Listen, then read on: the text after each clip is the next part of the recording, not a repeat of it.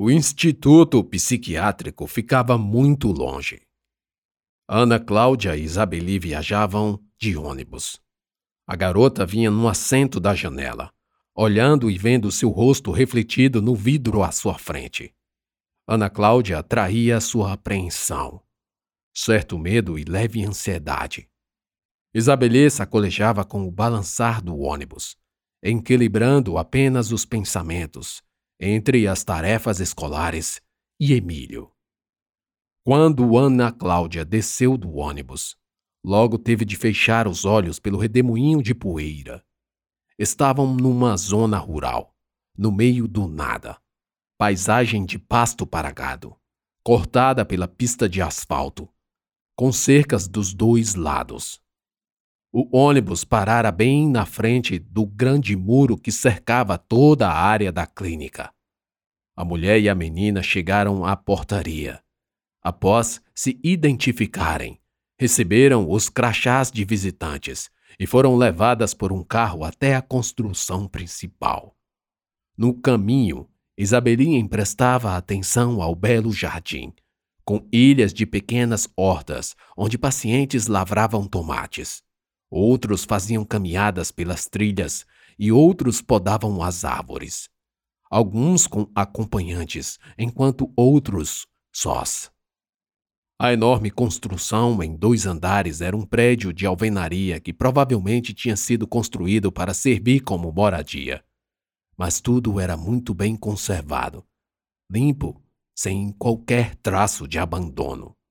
Onde não havia calçamento, a grama era verde, curta e as árvores pequenas, bem podadas. Ana e Isabeli foram até um guichê cuja cadeira estava vaga. Com licença. Boa tarde. Boa tarde.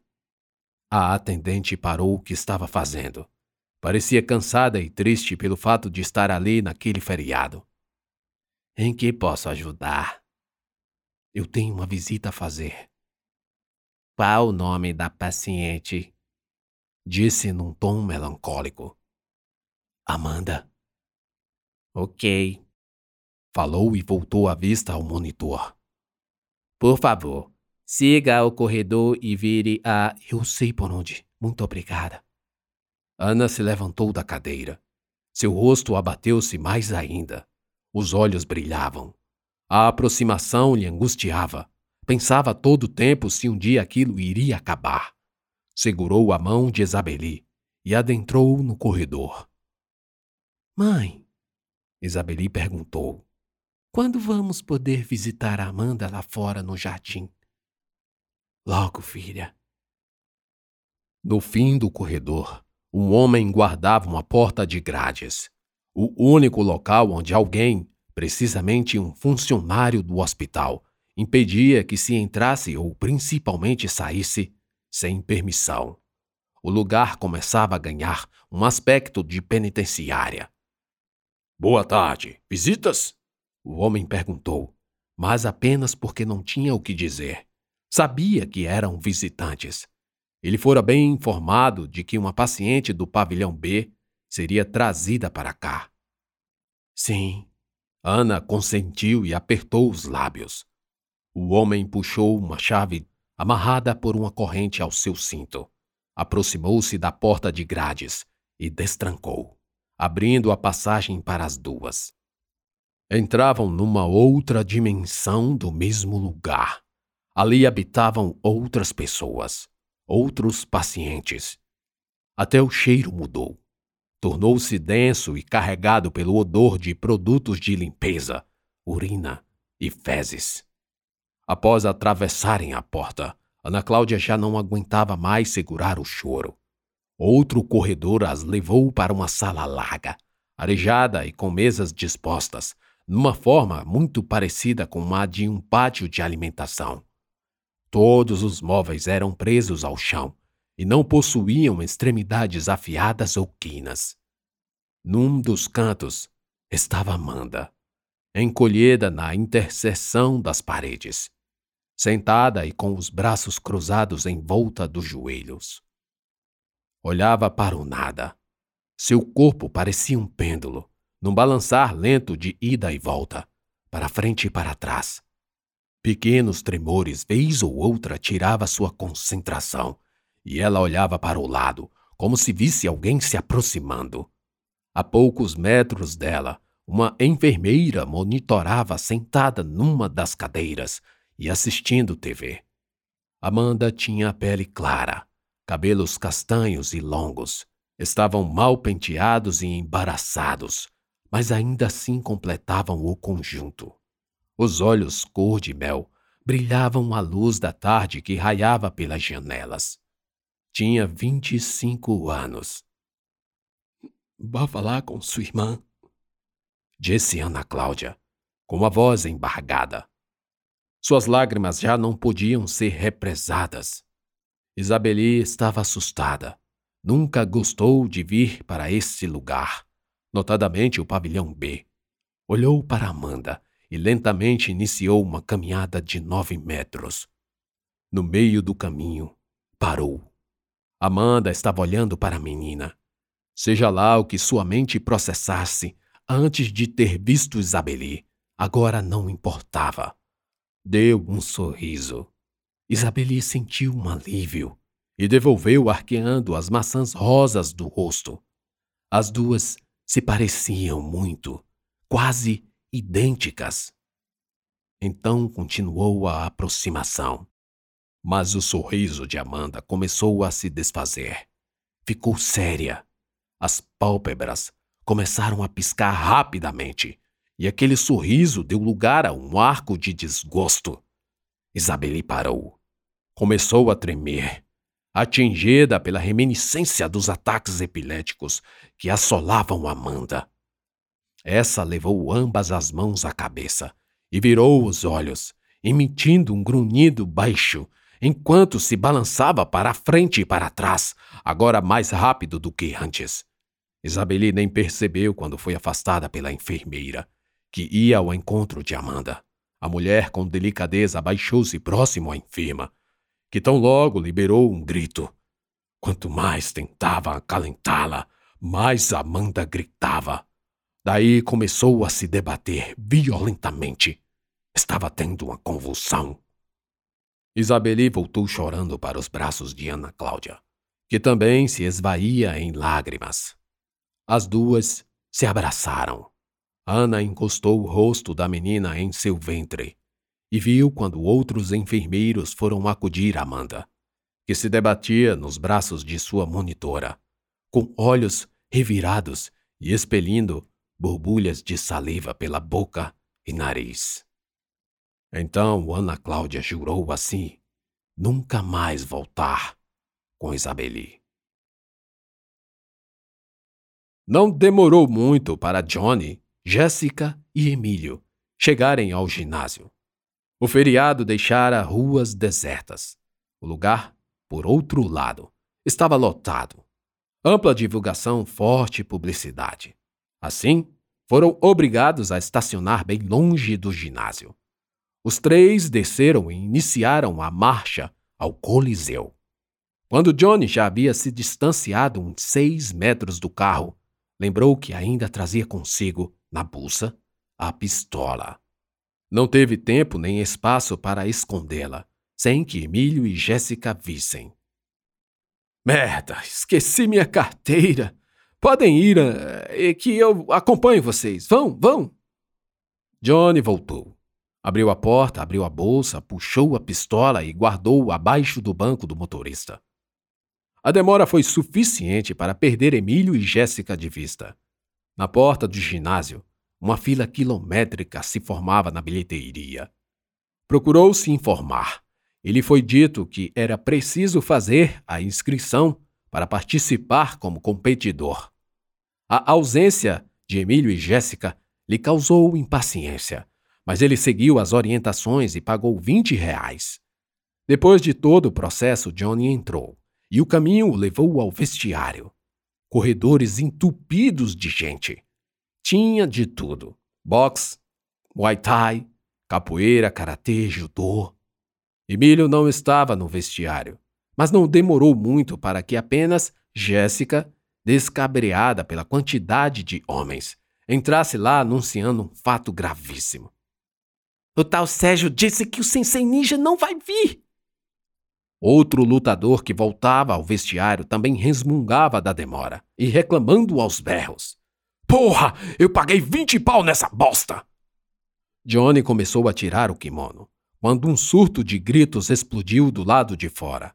Jéssica virou o rosto para o barulho, indagando a si mesma o que fora aquilo. Os poucos que estavam no vestiário também ouviram os gritos e saíram para tomar pé da confusão. Ao sair do vestiário, Johnny e Jéssica se depararam com um ginásio lotado. Todas as arquibancadas estavam repletas de pessoas. Muitos trouxeram seus filhos e amigos para assistirem à apresentação, mas a grande maioria das pessoas ali era formada de participantes atraídos pela promessa de um ganho astronômico. Eles estavam nervosos e impacientes. Acusavam a má organização e a cobrança indevida. Logo, a notícia do adiamento já estava espalhada como um vírus, contagiando todos e elevando às nuvens as animosidades. Uma empurra-empurra entre os participantes causou confusão generalizada. Formou-se uma turba que arrodeava a mesa composta pela suposta Comissão Nacional de Ninjutsu. Eles pediam dinheiro de volta. Emílio estava bem no epicentro da precipitação. Seu professor, o tal Sérgio, o chamara para ajudar na organização. Aliás, todo o pessoal do staff era formado por alunos. Era questão de tempo para principiar um quadro de violência. Emílio podia sentir o cheiro do álcool quando esses mais alterados falavam perto dele. Temendo ser agredido, Sérgio usava maliciosamente seus alunos como escudo, ficando propositalmente atrás de crianças e jovens como Emílio. Quando um ameaçava sair, ele o puxava de volta. Uma menina que aparentava ter seus 12 anos começou a chorar. E a mãe, da arquibancada, exigiu sua passagem pela porta entre a grade que separava o público dos participantes gritando em desespero com um dos organizadores. Johnny viu Emílio de longe. O menino já não era mais o mesmo. Estava coado quase aos prantos. Fique aqui, disse a Jéssica enquanto ia ao centro da quadra. Ao todo, cinco tatames foram montados para que cinco lutas pudessem acontecer simultaneamente. Johnny passou por vários desses tatames até chegar ao principal, onde Emílio era segurado pelo braço. O homem que estava próximo de Sérgio gritava literalmente cuspindo. Se você não devolver, eu quebro tudo! Perdigotos voavam sobre Emílio, bem abaixo. Era um homem alto e forte, professor de uma escola de artes marciais mistas, também conhecida, já naquela época, como MMA. Quero meu dinheiro de volta, seu ladrão safado! Olha o respeito! Sérgio retornava, também apontando o dedo. Quase todos os alunos de Sérgio já tinham conseguido sair de perto dele, mas Emílio continuava preso pelo braço. Emílio! Johnny o chamou. Emílio se desvencilhou de Sérgio e saiu na direção de Johnny, mas era tarde demais. O incontrolável homem virou a mesa que estava entre ele e Sérgio, arremessando-a na direção de Emílio, que, ao ser atingido, caiu. Logo em seguida, vários participantes iniciaram uma rixa num enxame de socos, chutes, pontapés, empurrões. O garoto estava no centro. Jéssica de longe levou as mãos à cabeça e Johnny correu para socorrer o amigo caído. Sérgio foi logo cercado por vários oponentes, que lhe davam chutes e socos num frenesi horrendo de violência. Johnny se aproximou para tentar abrir passagem. Nem todos participavam da briga generalizada. Alguns procuravam apartar, arrefecer os ânimos, gritando calma, calma, mas a atitude nobre era vã. Outros eram obrigados a se defender, e logo dois grupos se dividiram numa briga em que quase 50 pessoas trocavam golpes em alvos aleatórios. Organizadores, participantes, alunos, visitantes, além de Johnny e Emílio, se amontoavam naquele espremido. Johnny integrava um grupo menor e, com dois socos direto no queixo, jogou dois oponentes ao chão, para enfim chegar a Emílio, que já estava aos prantos. Calma, cara, eu tô aqui, eu tô aqui, vamos embora, vamos embora! Abaixou-se e agarrou Emílio, que se encolhera para se tornar um alvo menor. Os dois se levantaram e Johnny o guiou por entre a confusão até um local onde estariam livres de golpes ou pancadas perdidas. Dali em pouco, policiais invadiram o ginásio e o uso da força acabou com a briga.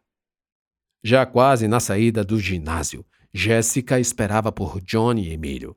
Policiais ainda abordavam qualquer um que suspeitassem ser um envolvido na comoção violenta.